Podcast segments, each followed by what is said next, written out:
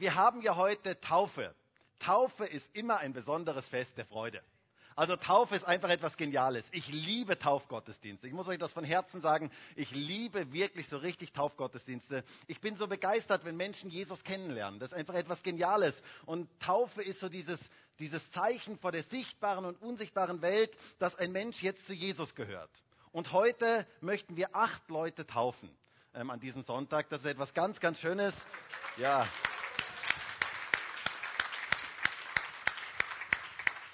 Und zwar im ersten Gottesdienst ist das die Nafise, die Janice, der James und der Andreas. Und im zweiten Gottesdienst ist das die Johanna, der Matthias, der Jürgen und die Malaika. Ähm, und es ist eine geniale Sache, dass wir Leute taufen dürfen und dass Leute sich taufen lassen und damit bekunden, dass sie jetzt mit und für Jesus leben möchten. Das ist die beste Entscheidung, die es im Leben gibt. Und dazu möchte ich euch, ihr lieben Täuflinge, von Herzen beglückwünschen. Das ist das Beste, die beste Entscheidung, die man treffen kann. Das ist wirklich Grund zum Feiern und zur Freude. Deswegen muss ich sagen, Taufgottesdienste haben immer irgendwas Begeisterndes. Also ähm, da braucht man gar nicht viel machen, da ist einfach Begeisterung drin, weil es einfach etwas Begeisterndes ist, wenn man Jesus kennenlernt. Und ich möchte heute über zwei Worte mit uns sprechen. Zwei Worte, die es in sich haben und die das Geschehen der Taufe eigentlich so ganz genau beschreiben. Zwei Worte, die alles verändern. Und ich möchte euch mal eine Frage stellen. Welche zwei Worte kommen in den nächsten drei Sätzen vor? Hört genau zu. Bis vor kurzem war Sebastian Kurz unser Bundeskanzler. Jetzt aber ist es Brigitte Bierlein. Erster Satz. Zweiter Satz. Bis letzte Woche war mein Jonathan noch Schüler. Jetzt aber hat er die Matura geschafft und ist fertig mit der Schule spürt ihr den stolzen Vater. Vielleicht spürt ihr den stolzen Vater. Ähm, ich habe mich ja selber riesig gefreut. Also, ähm, und dann gestern und heute war es etwas kühler. Jetzt aber kommt die nächste Hitzewelle mit bis zu 35 Grad. Welche zwei Worte kommen in allen drei Sätzen vor? Hey, super. Jetzt aber, ganz genau. Jetzt aber. Und genau diese zwei Worte, über diese zwei Worte möchte ich heute mit uns sprechen, weil sie genau das beschreiben, was wir heute in der Taufe eigentlich feiern. Jetzt aber beschreibt ein Vorher und ein Nachher, beschreibt eine Veränderung. Davon kann sicherlich auch Leon Windscheid berichten. Wisst ihr, wer Leon Windscheid ist? Leon Windscheid war der Millionengewinner in der Sendung Wer wird Millionär im deutschen Fernsehen am 7. Dezember 2015. Da hat er die Millionen gewonnen. Ähm, also ist er mit den Millionen nach Hause gegangen. Ähm, und die Frage war übrigens, die Millionenfrage war übrigens, aus insgesamt wie vielen Steinchen besteht der klassische von Erne Rubik erfundene Zauberwürfel? Und wisst ihr, was die Antwort ist? Na klar, dass ihr keine Millionen gewinnt. Ähm, 26 ähm, ist, ist, die Antwort gewesen. Ähm, und Leon Windscheid sagte später, dass die nächsten Tage nach, dieser, nach, diesem Erfolg eigentlich die schwierigsten Tage waren, weil diese Sendung war eine Aufzeichnung und er hatte sich verpflichtet, niemandem etwas davon zu sagen, auch seinen engsten Freunden nichts davon zu sagen. Und er erzählte aber, dass eine Freundin seines Bruders ähm, es bereits erahnte, weil sie Konfetti im Duschsieb gefunden hatte ähm, und schon dachte, dass da irgendetwas nicht stimmt. Ähm, auf jeden Fall veränderte dieser Tag und dieses Ereignis Ereignis sein ganzes Leben. Über Nacht war er Millionär geworden. Es gab ein Vorher und es gab ein Nachher. Es gab ein Jetzt aber. Er war jetzt aber Millionär. Und wisst ihr, bei ganz vielen Leuten, die auf diese Art und Weise viel Geld gewinnen, die werden später bettelarm und total einsam, weil sie mit so viel Geld überhaupt nicht umgehen können. Die haben plötzlich Freunde, von denen wussten sie vorher gar nichts, ähm, dass sie solche Freunde haben. Ich möchte heute über ein Jetzt aber sprechen, das größer ist und wertvoller ist und kostbarer ist als der Millionengewinn bei einer Millionenshow. Und zwar das Jetzt aber, dieser, dieses, dieser, dieser Gewinn, Jesus persönlich zu kennen.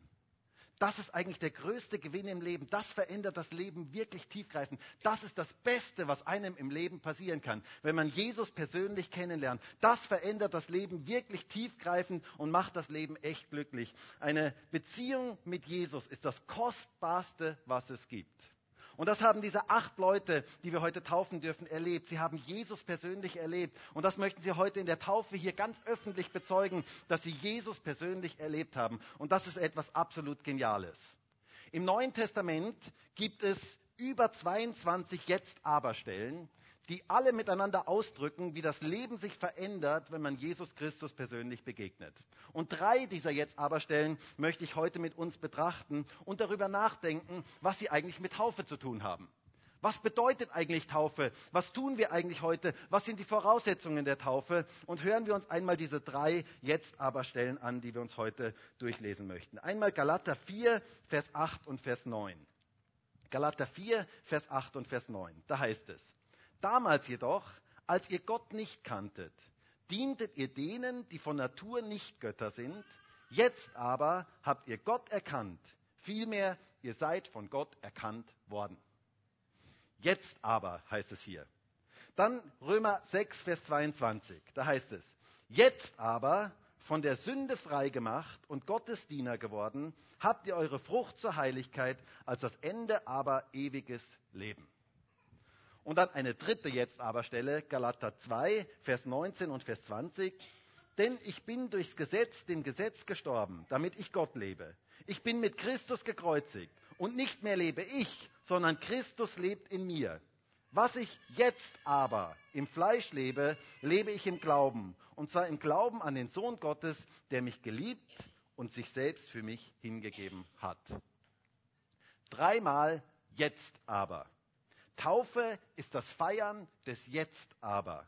Taufe ist das öffentliche Bekenntnis eines Menschen, dass er jetzt den Weg mit Jesus gehen möchte. Und das möchten diese acht Leute heute bekennen vor der sichtbaren und unsichtbaren Welt. Was ist jetzt genau Taufe? Was sind die Voraussetzungen für die Taufe? Diese Texte geben uns drei wichtige Voraussetzungen für die Taufe. Jetzt drei, drei jetzt aber Hinweise. Das erste. Jetzt aber haben wir Gott erkannt. Paulus sagt hier in, in, in, Galater 4, Vers 8 und Vers 9, damals jedoch, als ihr Gott nicht kanntet, dientet ihr denen, die von Natur nicht Götter sind. Jetzt aber habt ihr Gott erkannt. Vielmehr, ihr seid von Gott erkannt worden. Paulus sagt, es gibt ein Vorher und es gibt ein Nachher. Damals jedoch kanntet ihr Gott nicht. Und deswegen dientet ihr anderen Göttern. Jetzt aber habt ihr Gott erkannt. Das heißt, es gibt eine Zeit in unserem Leben, wo wir Gott noch nicht kennen und wo wir anderen Göttern dienen, aber Gott sei Dank, vor allen Dingen auch bei unseren acht Täuflingen heute, aber bei ganz, ganz vielen, die auch heute hier sind, gibt es eine Zeit oder gab es eine Zeit, wo wir Jesus persönlich kennengelernt haben, beziehungsweise von ihm erkannt worden sind. Und das ist das Beste, was einem passieren kann, wenn man Gott persönlich kennenlernt. Genau das haben unsere Täuflinge erlebt und das feiern wir heute in der Taufe. Wisst ihr, heute gibt es viele Menschen in Österreich, die sagen, naja, also ich kenne schon irgendwie Gott. Irgendwie kenne ich ihn schon. Ähm, also ich bin ja schließlich in einem christlichen Land aufgewachsen. Ich gehe auch dreimal im Jahr in die Kirche, ähm, vielleicht sogar viermal im Jahr, äh, keine Ahnung. Auf jeden Fall, ich weiß schon einiges über ihn. Aber wisst ihr, etwas über Gott zu wissen oder ihn persönlich zu kennen, ist ein ganz, ganz großer Unterschied. Sind zwei ganz unterschiedliche Dinge. Man kann vieles über jemanden wissen oder über etwas wissen, aber etwas selber zu erfahren oder zu erleben, ist etwas ganz, ganz anderes. Dann kann man nicht von Kennen sprechen, wenn man nur etwas über jemanden oder über etwas weiß. Ich möchte das mal am Beispiel von Schokolade verdeutlichen. Du kannst die genaue chemische Formel von Schokolade kennen. Aber erst dann, wenn du selber mal Schokolade gegessen hast, weißt du, wie sie schmeckt und weißt du, wie sie wirklich ist. Und merkst du auch, was sie mit dir macht. Zumindest dann Tage später auf der Waage äh, merkst du dann, was sie mit dir macht. Es geht um das Erleben. Gott muss man erleben. Gott muss man erleben. Man muss ihn kennenlernen oder besser von ihm erkannt werden. Gott möchte sich offenbaren. Er möchte sich Menschen offenbaren. Wisst ihr, Christsein ist nicht ein intellektuelles Fürwahrhalten von Gott. Christsein ist auch nicht, dass ich irgend, nur irgendwelchen Glaubenssätzen zustimme, sondern Christsein hat mit Beziehung zu tun. Es geht darum, Jesus selber zu erkennen und ihn zu erleben. Er möchte sich Menschen offenbaren. Er möchte, dass wir Beziehung zu ihm haben. Wisst ihr, ohne Offenbarung gibt es kein Christsein. Hast du das gehört? Ohne Offenbarung gibt es kein Christsein. Es ist so ähnlich, wie wenn du den Weg von Graz nach Salzburg fährst. Diese Strecke bin ich früher häufiger gefahren und dort gibt es ja viele Berge, schöne Berge. Aber wisst ihr, ich bin diese Strecke schon gefahren, da waren keine Berge da. Warum? Weil irgendein äh, Glaubensheld sie versetzt hat? Nein, weil es neblig war, weil es einfach neblig war. Natürlich waren die Berge da, aber ich konnte sie nicht sehen. Aber sobald der Föhn kam, sobald der Wind kam und den Nebel weggeblasen hat, waren die Berge plötzlich wieder ganz deutlich sichtbar. Und genauso ist es eigentlich in unserem Glauben. Ohne den Wind des Heiligen Geistes, ohne dass der Heilige Geist uns Dinge sichtbar macht, können wir Dinge nicht sehen. Deswegen ist es ja manches Mal so, wenn man mit Menschen über den Glauben spricht, es ist wie Bahnhof für sie. Sie verstehen gar nichts. Aber dann kommt der Wind des Heiligen Geistes und er weht. Und plötzlich werden die Dinge so klar, so deutlich, so sichtbar. Es braucht diesen Wind des Heiligen Geistes, damit jemand Gott erkennen kann. Dann werden die Dinge plötzlich ganz klar, so wie die Berge von Graz nach Salzburg. Man muss Gott selber erleben. Gott ist erfahrbar, er ist erlebbar. Er lebt. Deswegen kann man ihn erleben weil er lebt. Das ist etwas absolut Geniales. Ich bin ja vor einigen Wochen in das Kochbusiness eingestiegen. Wissen vielleicht viele noch nicht. Ähm, ich, wir haben uns eine Küchenmaschine gekauft, mit der man jetzt super kochen kann, also so richtig kochen. Also ähm, nicht nur Eier und Kartoffeln und Spaghetti und so weiter, was ich vorher konnte, ähm, sondern so richtige Gerichte kann man damit machen. Und bei dieser Küchenmaschine, da war ein Kochbuch dabei. Und ich habe mir die Bilder dieses Kochbuchs angeschaut und ich war begeistert. Ich habe mir die Bilder angeschaut und ich habe gedacht, wow, das schaut unglaublich toll aus, diese Gerichte. Übrigens ein ganz kleiner Tipp am Rande, völlig kostenlos heute. Schau dir keine Kochbücher an, wenn du Hunger hast. ähm, ich habe es gemacht und es führt direkt in die Verzweiflung. Also ähm, bei mir zumindest war das so, aber das nur ganz am Rande. Ähm, ich habe jedenfalls mir dieses Kochbuch angeschaut und mir lief das Wasser im Mund zusammen. Und wisst ihr, es ist etwas ganz anderes, ob ich nur ein Bild in einem Kochbuch sehe oder ob das Essen bei mir auf dem Tisch steht. Ist etwas total anderes, ob ich nur ein Bild mir anschaue und mir das Wasser im Mund zusammenläuft oder ob ich das Essen selber erlebe, wenn es duftet, wenn es schmeckt. Das ist etwas ganz, ganz anderes, als wenn ich nur ein Bild in einem Kochbuch sehe. Gott muss man erleben. Gott muss man erleben. Man muss Beziehung zu ihm aufbauen. Man soll ihm persönlich begegnen. Er möchte uns Menschen persönlich begegnen. Und wisst ihr, das verändert unser Leben. Da geht es nicht nur um das Wissen über Gott, sondern um das Kennen Gottes selber, ihn selber zu kennen. Und das macht den Unterschied in unserem Leben. Ganz viele Menschen in Österreich wissen einiges über Gott. Meistens auch viel Falsches. Aber sie kennen Gott nicht wirklich persönlich. Und das ist die große Tragik. Diese acht Täuflinge haben Gott selber erlebt. Er hat sich ihnen offenbart. Und das feiern wir heute in der Taufe. Paulus sagt hier, jetzt aber habt ihr Gott erkannt, vielmehr ihr seid von ihm erkannt worden. Wow. Wie genial ist das denn? Gott persönlich zu kennen, Jesus persönlich zu kennen. Und wisst ihr, dieser Jesus möchte auch jedem heute hier in diesem Raum und auch jedem, der diese Predigt im Internet sieht, möchte er persönlich begegnen. Er möchte dir ganz persönlich begegnen. Er möchte, dass du ihn persönlich kennenlernst, dass du nicht nur vieles über ihn weißt, sondern dass er dir ganz persönlich begegnet. Diese Beziehung zu Jesus ist das, was das Leben wirklich lebenswert macht und was unser Leben tiefgreifend verändert. Und das feiern wir heute in der Taufe. Das erste Jetzt aber feiern wir heute in der Taufe. Gott persönlich kennenlernen.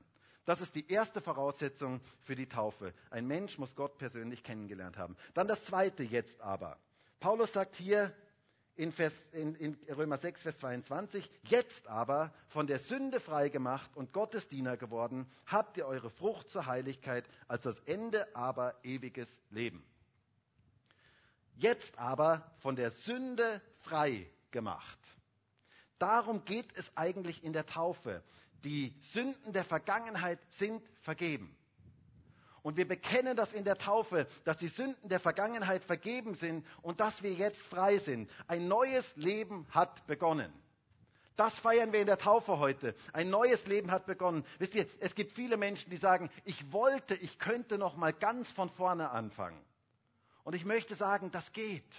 Mit Gott geht das. Gott gibt uns eine neue Chance. Gott möchte, dass wir ganz von vorne anfangen. Das Blut Jesu Christi reinigt uns von aller Sünde der Vergangenheit. Nimmt alle Sünde der Vergangenheit weg und reinigt uns und macht uns frei. Und das ist so etwas Geniales, wenn das geschieht, wenn wir unsere Sünden vergeben bekommen. Das macht das Leben wirklich frei. Das macht das Leben wirklich leicht. Sündenvergebung macht unser Leben wirklich leicht. Das ist ein gewaltiges Geschenk. Sünde ist ein Virus, das unser Leben bindet, das unser Leben zerstört. Ist etwas, das unser Leben tiefgreifend zerstört. Und es ist echt der Hammer, wenn Jesus in ein Leben hineinkommt und diese Macht der Sünde zerbricht. Und ganz bewusst diese Macht der Sünde in unserem Leben zerbricht. Jesus hat am Kreuz von Golgatha alles getan, damit wir frei von Sünde sein können. Du musst diesen schweren Rucksack der Sünden deiner Vergangenheit nicht mehr selber tragen. Du darfst sie Jesus geben.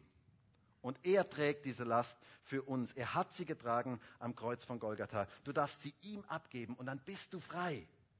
Wisst ihr, so viele Menschen heute tragen einen schweren Rucksack ihrer Sünden der Vergangenheit mit sich herum. Und das belastet sie. Es ist eine Last, die sie tragen. Es belastet sie. Es drückt sie nach unten. Es macht sie unfrei. Aber die gute Nachricht ist, Evangelium, gute Nachricht ist, heute an diesem Morgen, Jesus hat alles bezahlt. Hey, hast du das gehört? Das dürfte ein Lächeln auf dein Gesicht zaubern. Jesus hat wirklich alles bezahlt. Du darfst diesen schweren Rucksack deiner Sünde ihm geben, auf ihn legen, ihm ganz speziell abgeben. Er hat alles dafür bezahlt. Er hat alle Schuld am Kreuz von Golgatha ähm, bezahlt und er hat ausgerufen, es ist vollbracht. Wir dürfen Vergebung unserer Sünden empfangen und wir dürfen frei sein. Genau das haben unsere Täuflinge erlebt. Sie haben erlebt, wie Jesus ihnen die Schuld der Vergangenheit abgenommen hat und wie sie jetzt frei sein dürfen. Sie haben ein neues Leben und das ist etwas absolut Geniales. Frei gemacht von der Sünde, sagt Paulus hier. Petrus sagt in Apostelgeschichte 2, Vers 38, als die Leute ihn fragten an Pfingsten, was sollen wir denn eigentlich tun? Und da sagte er, und die Täuflinge kennen das auswendig, und jedes Mal in der Taufvorbereitung sagen wir, wir werden das dann abfragen bei der Taufe. Wir haben es aber noch nie abgefragt. Ähm, also heute wäre das erste Mal, na, ähm, wir werden es nicht abfragen. Aber ihr kennt alle diese Stelle, Apostelgeschichte 2, Vers 38. Jeder, der in der Taufvorbereitung hier war, ähm, kennt diese Stelle. da heißt es, kehrt um und jeder von euch lasse sich taufen auf den Namen Jesu Christi zur Vergebung eurer Sünden und ihr werdet die Gabe des Heiligen Geistes empfangen. Und an diesem Tag ließen sich 3000 Menschen auf einmal taufen. Hey, das, da freue ich mich schon drauf, wenn das mal in Graz passiert. 3000 auf einmal. Dann vielleicht nicht mehr in diesem Taufbecken da.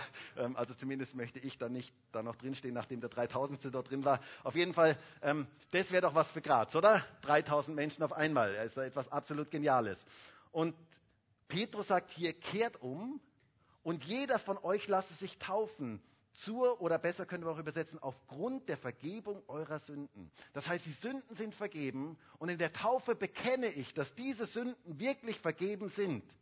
Taufe ist das Zeichen dafür, dass die Sünden meiner Vergangenheit vergeben sind. Das äußere Zeichen von dem, was innerlich passiert ist. Das alte Leben ist vorbei. Und ein neues Leben hat begonnen. Taufe ist das Begräbnis des alten Lebens.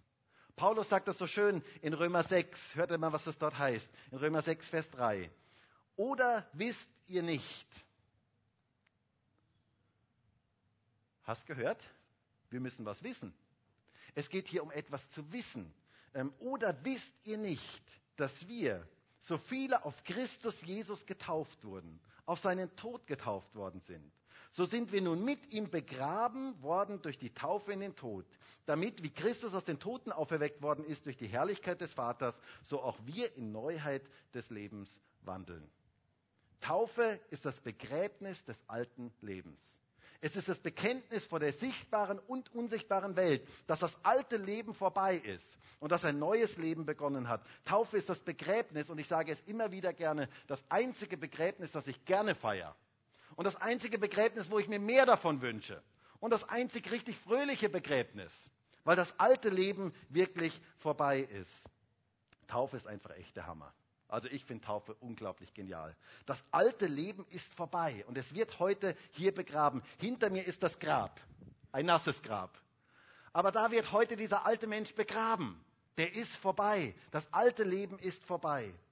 Wir haben ja in der Taufvorbereitung äh, miteinander erarbeitet. Das griechische Wort Baptizo, Taufe, ähm, hat eigentlich drei Bedeutungen. Die erste Bedeutung ist Ein- und Untertauchen.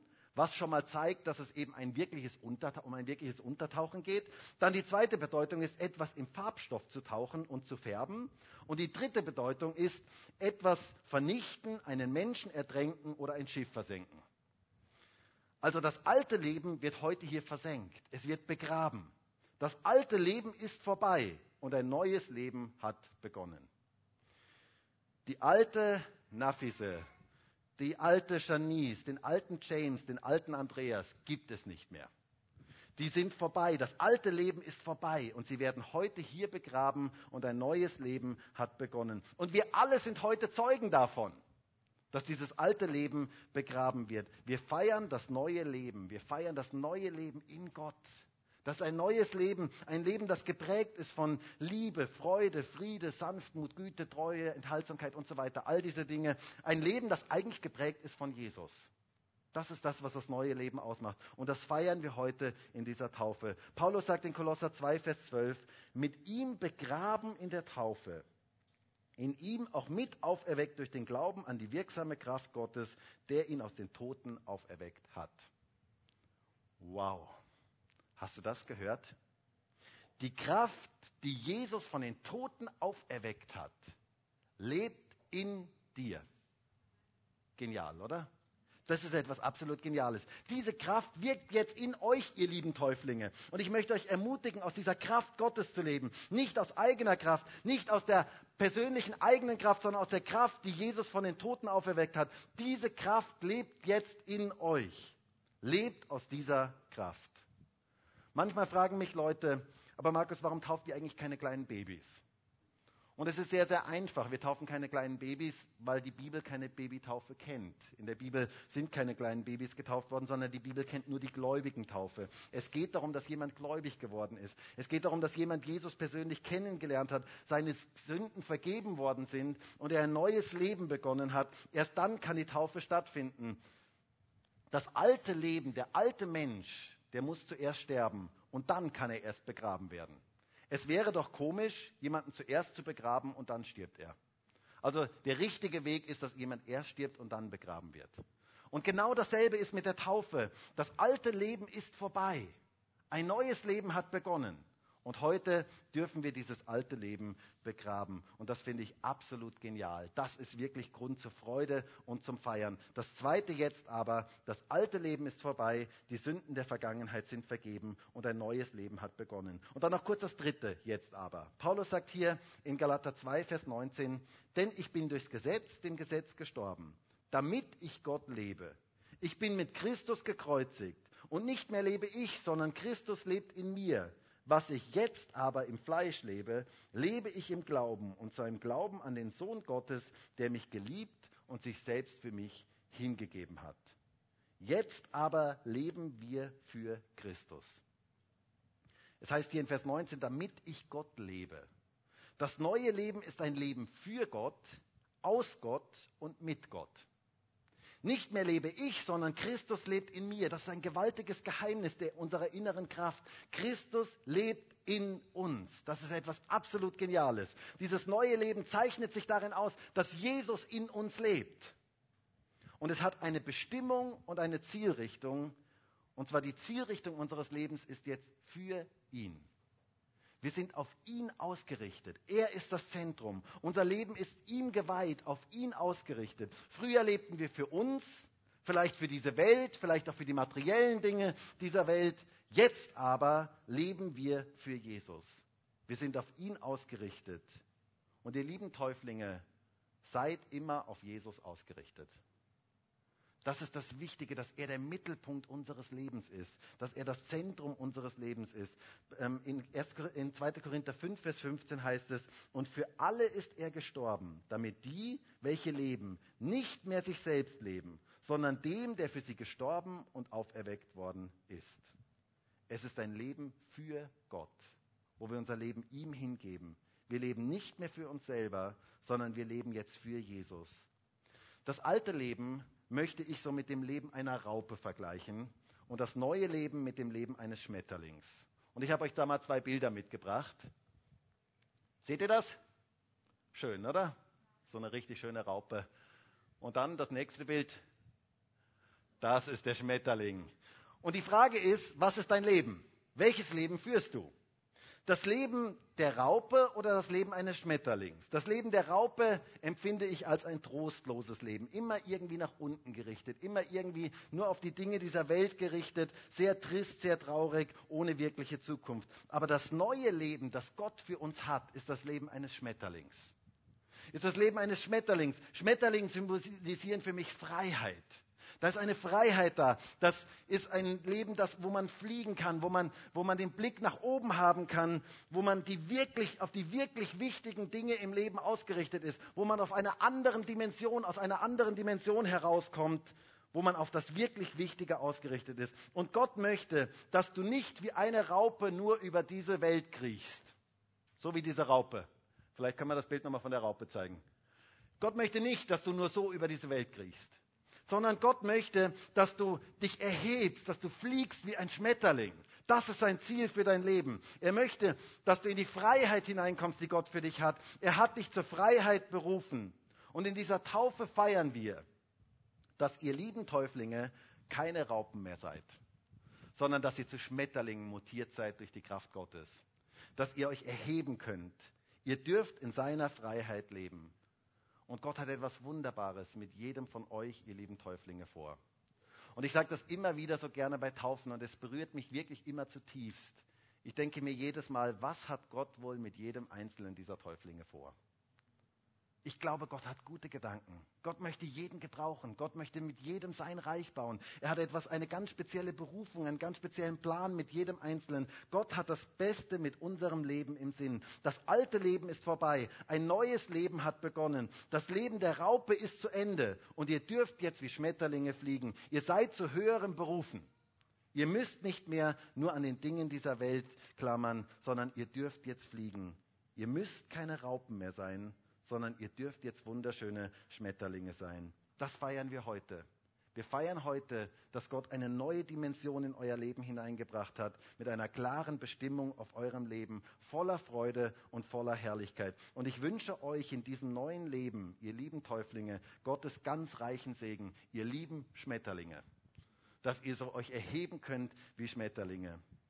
Heute möchten wir das alte Leben begraben und das neue Leben feiern. Gott hat euch ein neues Leben gegeben. Jetzt aber habt ihr Gott erkannt. Jetzt aber sind alle eure Sünden vergeben und jetzt aber dürft ihr für Jesus leben. Das ist das Genialste, was es gibt.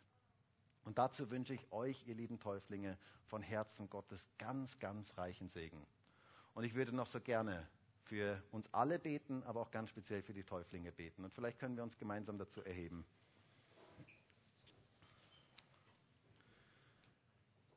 Herr, und ich danke dir für diese geniale Veränderung, die du bewirkst. Das kannst nur du. Und du bist ein lebendiger Gott. Du bist der Gott, der heute noch lebt und der heute noch Menschen berührt, der heute noch Leben verändert. Und ich danke dir für dieses geniale Fest heute, wo wir dich feiern dürfen, für das, was du in diesen vier Leuten jetzt im ersten Gottesdienst getan hast und auch im zweiten Gottesdienst wieder. Danke dafür, dass du Menschen ganz persönlich begegnest und dass du Menschenleben veränderst. Und ich bitte dich jetzt ganz speziell um deinen Segen für die heutige Taufe, dass dein Geist da ist, dass du Menschen ganz persönlich berührst. Und wir freuen uns einfach für das, was du tust, dass es dieses Jetzt aber von dir gibt. Danke dafür, dass du persönlich in Menschenleben hineinkommst und sie veränderst. Danke dafür, dass diese Täuflinge jetzt Schmetterlinge sein dürfen und keine Raupen mehr sein müssen. Und danke dafür, dass du wunderbare Pläne hast mit jedem Einzelnen. Und Herr, ich bete auch für die, die heute hier in diesem Raum sind, die vielleicht noch gar nicht eine persönliche Beziehung zu dir haben, die dich vielleicht noch gar nicht erkannt haben, gar nicht wissen, wer du eigentlich bist, die vielleicht manches über dich gehört haben, aber nicht wirklich wissen, wer du bist. Bitte begegne du ihnen. Komm du heute und wirke du in diesem Gottesdienst, dass jeder Einzelne dich erkennen kann und dir ganz persönlich begegnen kann. Heiliger Geist, bitte wehe du in diesem Raum, wehe du alles weg, was da an Nebel ist und zeig du Jesus, wie er wirklich ist. Danke dafür, dass du heute hier bist. Danke dafür, dass wir Grund zur Freude und zum Feiern haben in dieser Taufe. Segne du jetzt den weiteren Verlauf dieses Gottesdienstes. Danke dafür, Herr. Amen. Amen. Die Täuflinge dürfen sich jetzt umziehen gehen und wir wollen jetzt eine Zeit des Lobpreises gemeinsam noch haben.